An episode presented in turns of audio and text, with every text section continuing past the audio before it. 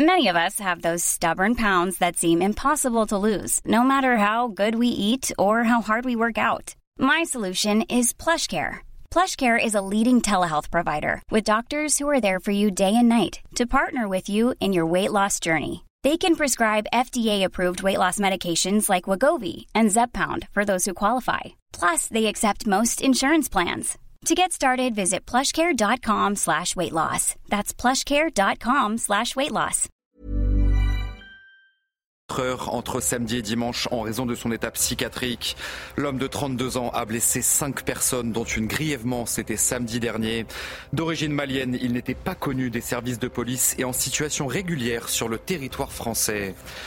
François Bayrou, relaxé par le tribunal correctionnel de Paris. Le président du Modem était jugé dans l'affaire des assistants parlementaires européens. C'est la fin d'un cauchemar qui aura duré sept ans, a-t-il affirmé après cette décision de justice.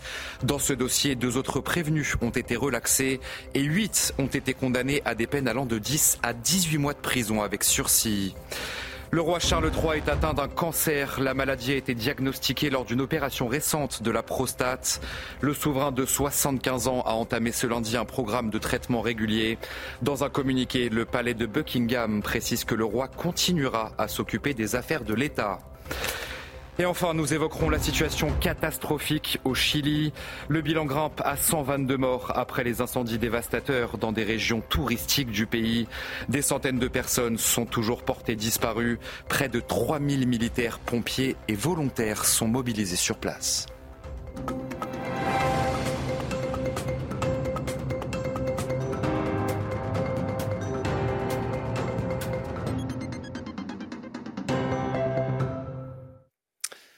Bonsoir à tous, très heureux de vous retrouver sur CNews pour l'édition de la nuit. Après avoir été interrompu près de 24 heures, la garde à vue de l'assaillant de la gare des Lyon était toujours en cours ce lundi soir.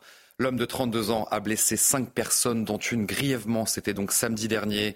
D'origine malienne, il n'était pas connu des services de police et en situation régulière sur le territoire français. Et vous allez voir que certains messages laissent à penser que son acte a été prémédité. Adrien Spiteri. Musique en fond, accompagnée d'un message clair. RIP, dans trois mois, Kala m'accueille dans son paradis.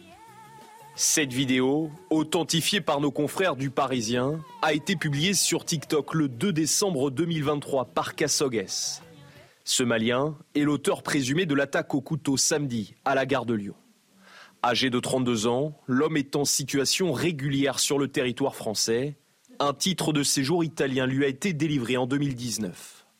Arrêté en possession d'un couteau et d'un marteau, il assure souffrir de troubles psychiatriques. Sur son compte TikTok, désormais supprimé, Kassogues, suivi par plus de 40 000 personnes, tenait un discours anti-français. Je ne suis pas français. Je ne rêve pas d'être français. Je n'aime pas la France. Je déteste tous les Français. J'ai ma propre raison d'ignorer la France. Certains messages laissent à penser que son acte a été prémédité.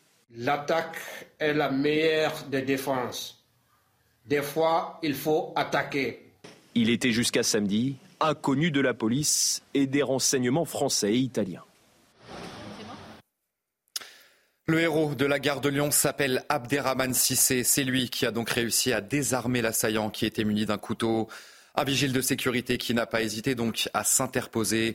Abderrahman Sissé est aujourd'hui encore sous le choc et devrait bénéficier d'ailleurs d'un soutien psychologique. Audrey Berthaud. C'est le visage du héros de la gare de Lyon.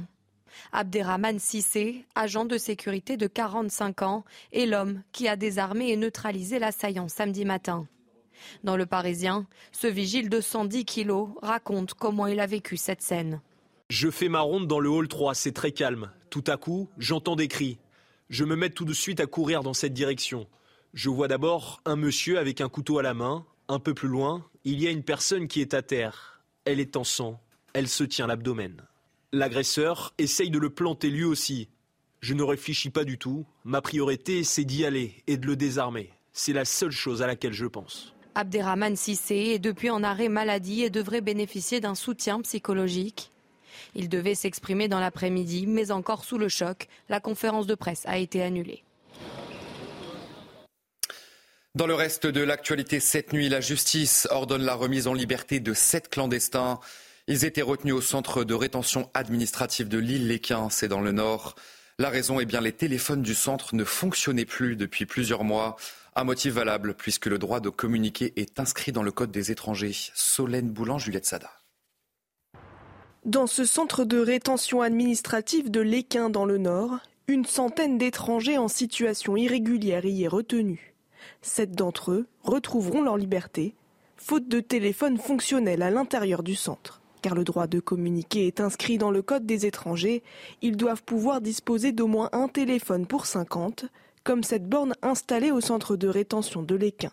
Mais depuis quelques mois, certains avocats notent un dysfonctionnement de ces appareils et évoquent un droit bafoué. De pouvoir communiquer avec sa famille, de pouvoir euh, euh, se transmettre des éléments, euh, pouvoir communiquer et préparer son audience avec son avocat, ça fait partie en effet des, éléments fondamentaux parce qu'il faut savoir également que souvent le seul moment où il voit son avocat, c'est 48 euh, heures après son arrivée au centre de rétention devant le juge des libertés et c'est important pour l'étranger qu'il puisse communiquer avec son avocat pour préparer son dossier.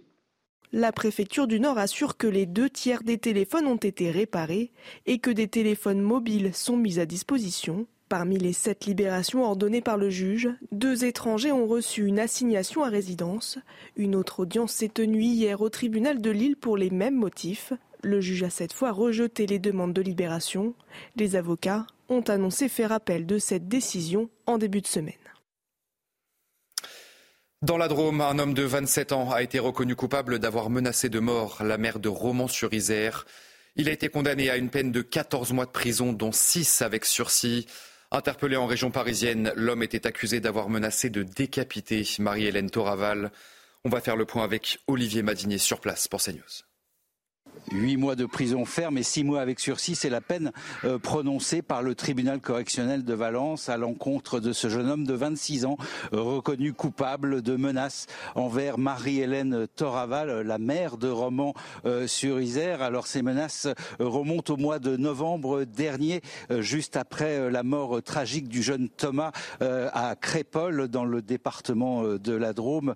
Ce sont des messages postés sur Instagram. La mère était euh, menacée de mort, elle était aussi euh, menacée de décapitation. Marie-Hélène Toraval avait largement pris la parole après ce drame dénonçant une délinquance irrécupérable. C'était les mots euh, qu'elle avait employés à l'époque. Quoi qu'il en soit, dans le box des accusés, ce jeune homme originaire de région parisienne a nié les faits qui lui étaient reprochés. Il a déjà été condamné par le passé pour des faits similaires. Il s'agissait alors de menaces à l'encontre de policiers. François Bayrou, relaxé par le tribunal correctionnel de Paris. Le président du Modem était jugé dans l'affaire des assistants parlementaires européens. C'est la fin d'un cauchemar de sept ans, a-t-il affirmé après cette décision de justice. Dans ce dossier, deux autres prévenus ont été relaxés et huit ont été condamnés à des peines allant de 10 à 18 mois de prison avec sursis. Audrey Berthaud. Un soulagement pour François Bayrou. Le président du Modem a été relaxé au bénéfice du doute par le tribunal correctionnel de Paris pour l'affaire des assistants parlementaires européens. Une affaire qui l'avait conduit à quitter le ministère de la Justice en juin 2017. Pour François Bayrou, c'est la fin d'un cauchemar. Moi, évidemment, c'est euh, un cauchemar de cette année euh, euh, qui, vient de s'achever par une décision sans contestation du tribunal. Et évidemment, je pense au gâchis euh, que ça représente, au gâchis euh, politique, euh, puisque pendant sept années, nous avons été en fait interdits de responsabilité. Je pense au gâchis financier, qui est très important, et je pense au gâchis humain. Deux autres prévenus ont été relaxés. Huit autres, parmi lesquels cinq ex-eurodéputés, ont été condamnés à des peines allant de 10 à 18 mois de prison avec sursis, ainsi qu'à des amendes de 10 000 à 50 000 euros et à deux ans d'inéligibilité avec sursis. Interrogé sur un éventuel retour dans un gouvernement et alors qu'une deuxième vague de nominations doit être dévoilée, l'ancien garde des Sceaux s'est montré flou mais n'a pas démenti. Et puis, sans surprise, la première motion de censure déposée contre le gouvernement de Gabriel Attal a été rejetée à l'Assemblée nationale. 124 députés ont voté pour, très loin donc de la majorité absolue nécessaire de 289 voix. Les députés les républicains et ceux du Rassemblement national n'ont donc pas voté cette motion de censure qui avait été déposée par la gauche. Isabelle Pibault, le. Devant un hémicycle au rang vide, c'est une première pour Gabriel Attal. Les quatre groupes de gauche ont déposé une motion de censure le 30 janvier, avant son discours de politique générale. Une motion de défiance, car le gouvernement, en majorité relative à l'Assemblée, n'a pas sollicité de vote de confiance. Tout le monde sait que vous n'êtes qu'un obligé. Le président de la République a fixé votre cap. Alors allez dire à celui qui vous envoie que son règne n'a que trop duré. Et qu'en vous censurant, notre intention est bien de le censurer lui. Pas de quoi déstabiliser le Premier ministre, nommé il y a près d'un mois. Malgré les tentatives de certains, je ne me laisserai jamais intimider. Jamais intimidé par les motions de censure préventive, jamais intimidé par les cris. Je ne me laisserai jamais déstabiliser par les hurlements et les injures. Rien ne me détournera du cap du dialogue et des solutions. À la mi-journée, très peu de suspense. La majorité requise n'étant pas atteinte, la motion de censure n'est pas adoptée et la séance est levée. Les députés républicains et du Rassemblement national n'ont pas soutenu cette motion de censure, un exercice auquel s'était prêté 31 fois Elisabeth Borne. Gabriel Attal qui s'est rendu à Berlin ce lundi, un déplacement du Premier ministre pour nourrir et renforcer les relations entre la France et l'Allemagne. Il s'agit d'ailleurs de la première visite à l'étranger pour Gabriel Attal depuis sa nomination à la tête du gouvernement. Le Premier ministre s'est entretenu avec le chancelier allemand Olaf Scholz. Je vous propose justement d'écouter Olaf Scholz qui a évoqué la croissance économique des pays européens et surtout les négociations avec les pays du Mercosur qui sont en cours. Il n'est pas acceptable que nous nous plaignions d'un côté que l'influence de certains pays augmente et que celle de l'Europe diminue, et que de l'autre côté nous ne trouvions pas de moyens d'améliorer les perspectives de croissance économique de notre continent par le biais d'une bonne coopération, y compris dans les relations économiques. Les négociations avec les pays du Mercosur sont en cours depuis 20 ans déjà et il faut qu'elles se terminent. Et puis je vous le disais dans le titre, c'est une information importante. Le roi Charles III est atteint d'un cancer. La maladie a été diagnostiquée lors d'une opération récente de la prostate. Le souverain de 75 ans a donc entamé ce lundi un programme de traitement régulier. Dans un communiqué, le palais de Buckingham précise que le roi continuera à s'occuper des affaires de l'État. On va faire le point avec notre correspondante à Londres, Sarah. Il était aux alentours de 18h heure de Londres lorsque le palais de Buckingham a annoncé lundi soir euh, le cancer de Charles III, un cancer mais pas de la prostate, a précisé le palais de Buckingham.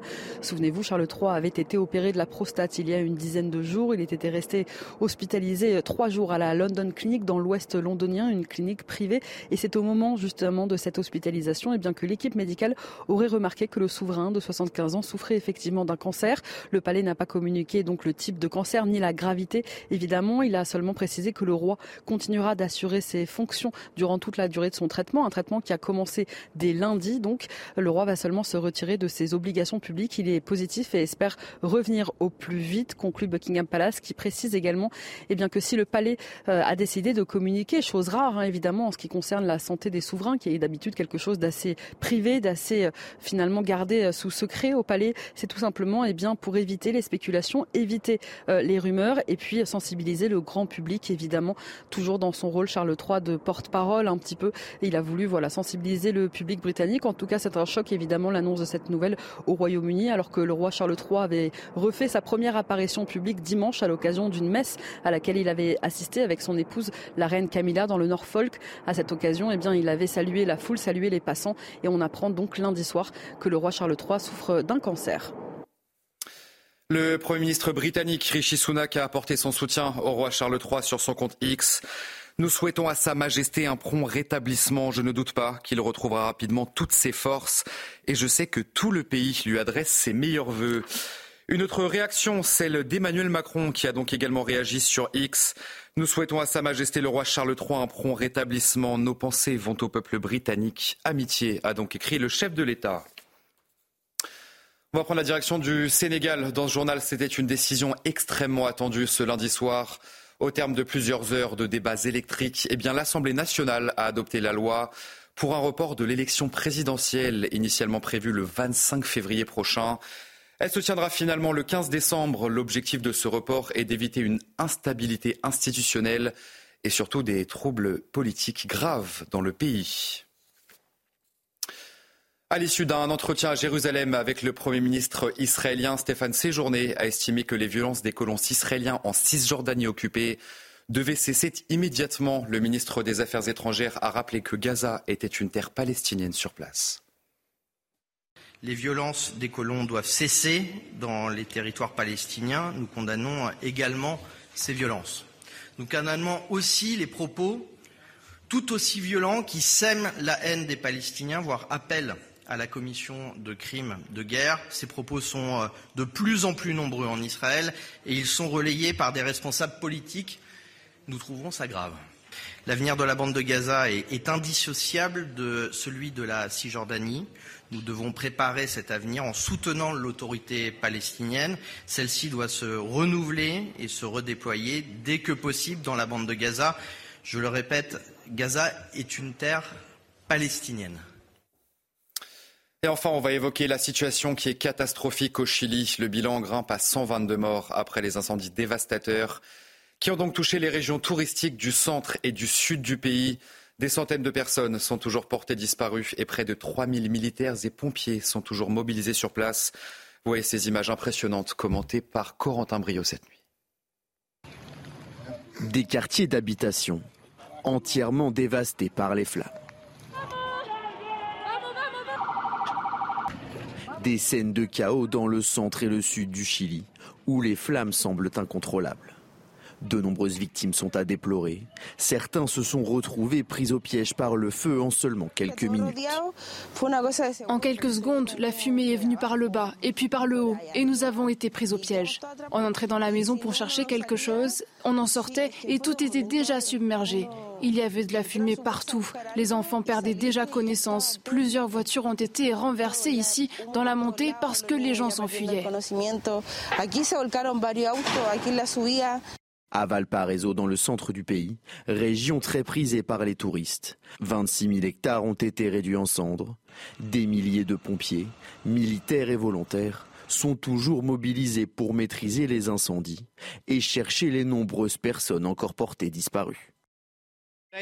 La priorité aujourd'hui, nous l'avons dit et nous le répétons, c'est de sauver des vies, de soigner les blessés et de contrôler les foyers actifs qui sont combattus le plus rapidement possible. Ces incendies résultent de la grande sécheresse qui sévit au sud de l'Amérique latine. Les températures au centre du Chili avoisinent les 40 degrés depuis mercredi. Vous euh, restez bien avec nous sur CNews, votre journal des sports dans un instant.